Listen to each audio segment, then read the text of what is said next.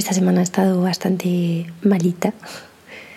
O sea, no, no como súper mala, pero, pero sí como con bastantes mocos. Seguramente todavía me notéis así la voz un poco como con demasiado rever, rever interno.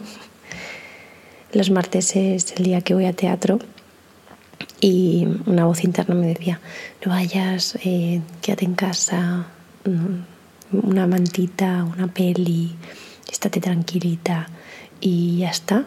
Mm, muchas veces tengo estos auto boicoteos en el sentido en el que me siento más o me quiero ver más débil entre comillas de lo que soy, me quiero ver más o sea, como que me llevo a ciertas circunstancias en las que sé que luego me voy a sentir un poco peor para ver cómo transito eso.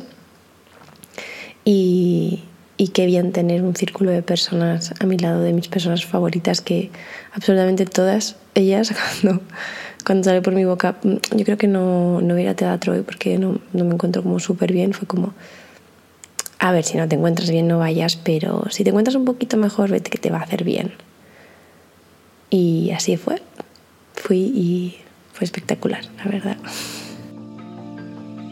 Esto es por si estás haciendo otras cosas y quieres que hablemos mientras tanto. Bueno, espero que estés muy bien desde la última vez que nos escuchamos. Mm, Sabéis que me encanta como traer a estos audios mm, vídeos o, cosas con las que me topo en mi día a día y que me hacen relacionar Mm, ciertas cosas, ciertas vivencias de mi vida o, o, ciertas cosas que quiero dejar por aquí, como, como decía una chica una vez, que era como que esto era mi diario y me, me hizo mucha gracia y a la vez una perspectiva muy bonita de, de estos audios. Eh, me topé con una entrevista de José Luis Astre a um, Natalia Lacuzna, que es una cantante.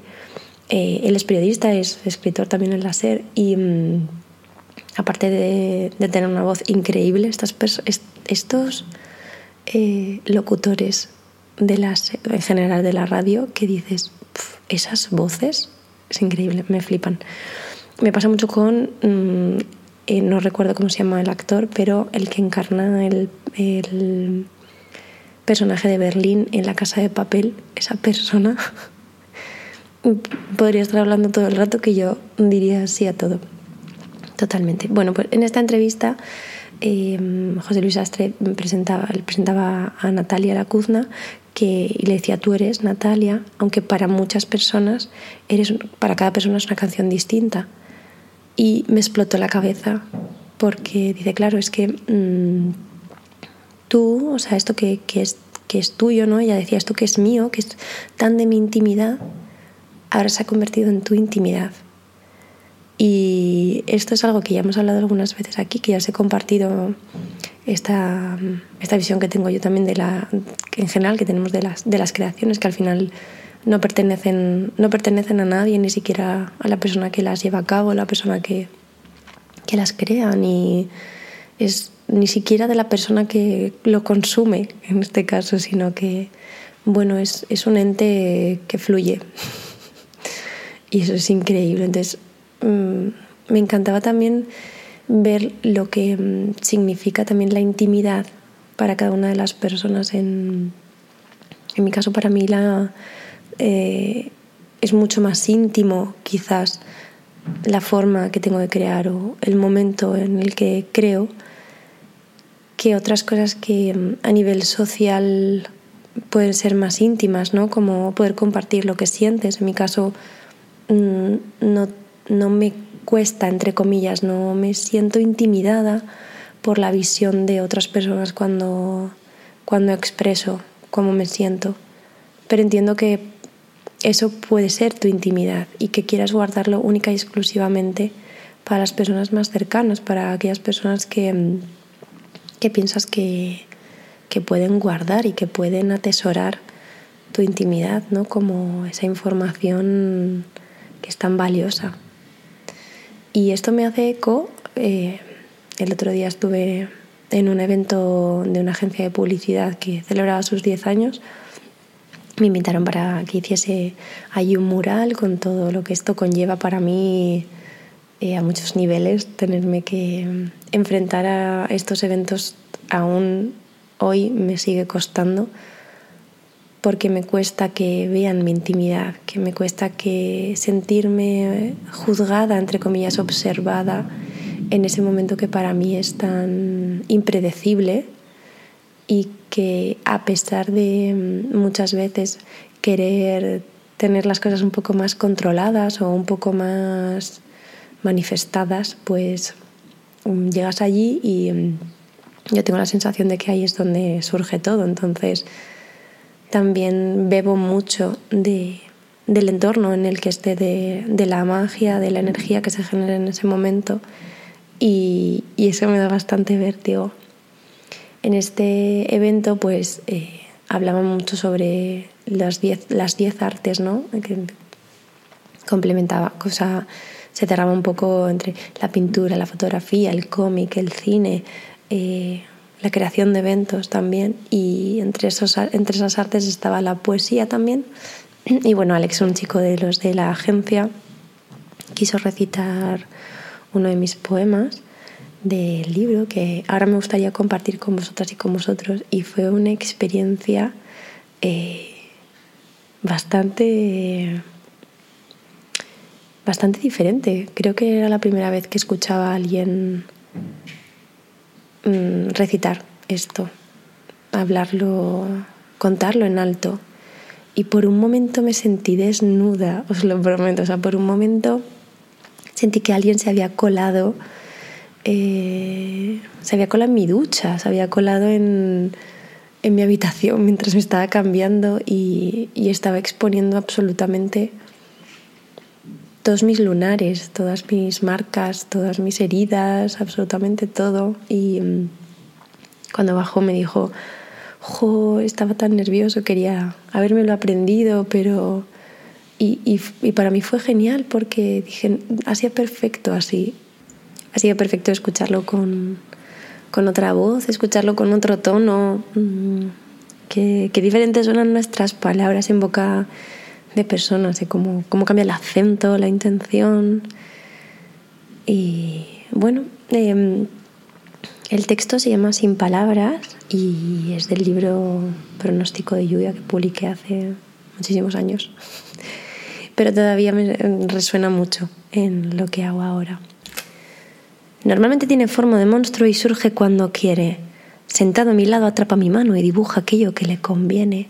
No hay nada de mágico en ello. Me ha hecho levantarme más de tres veces para complacer sus locuras particulares. Es como la digestión de un feliz no cumpleaños. Rompiendo hojas casi en blanco, con marcas de agua teñidas de tristeza. La nostalgia no es el único color de la gama.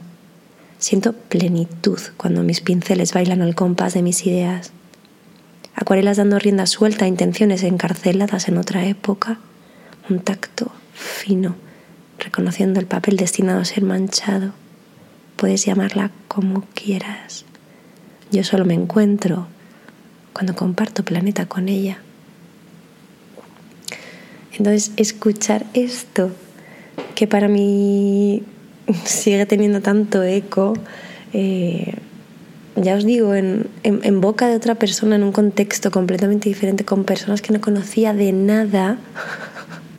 Además, en cuanto terminó, dijo, bueno, y un aplauso para María Cabañas, que es la autora de este, este texto que subo aquí, em, y nos explique también un poco qué está haciendo. En, y bueno, pues, ¿sabes cuando te dicen, oye, si te da vergüenza hablar en público, imagínate a todo el mundo desnudo? Bueno, pues esto fue al contrario, literalmente.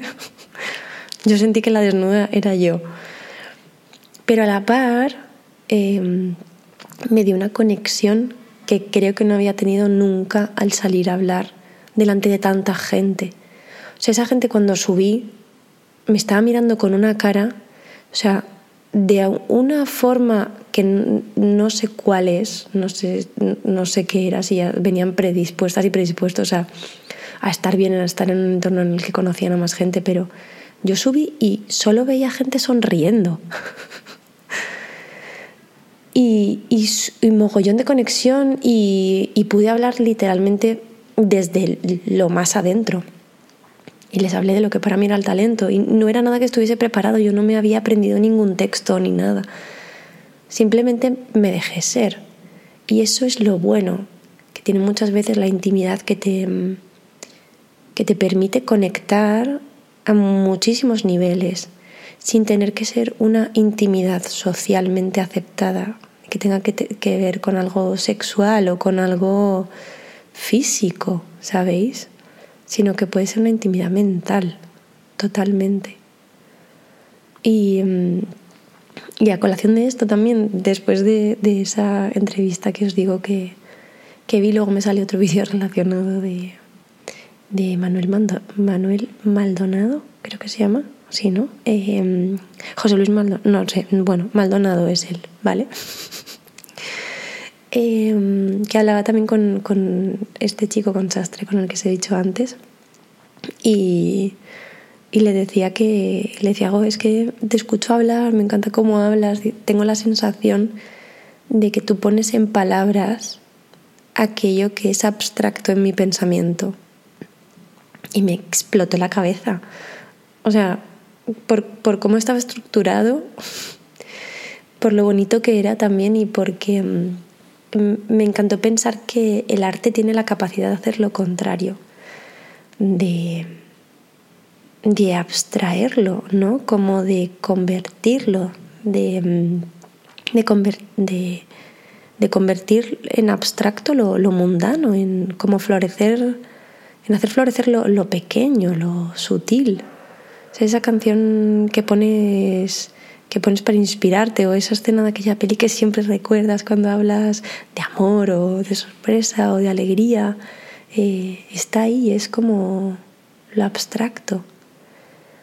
Y, me encanta pensar que, mm, que tenemos esa capacidad de, de hacerlo fluir todo tanto, de, de tener tanta, tantos pequeños escondites en, en tantos lugares, en, esas canciones que para ti pues no solo son tu intimidad, sino que se han convertido en, en un recuerdo que tiene todo, ¿sabéis? No solo tiene música, es un recuerdo que tiene olor, es un recuerdo que tiene un lugar, es un recuerdo que tiene quizás más personajes quizás un, un outfit determinado también.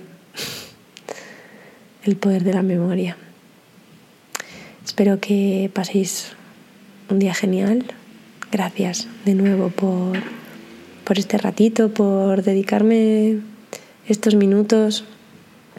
Espero que hayas estado haciendo cosas mientras tanto o simplemente escuchando, que también está genial. Nos escuchamos muy prontito. Os quiero mucho.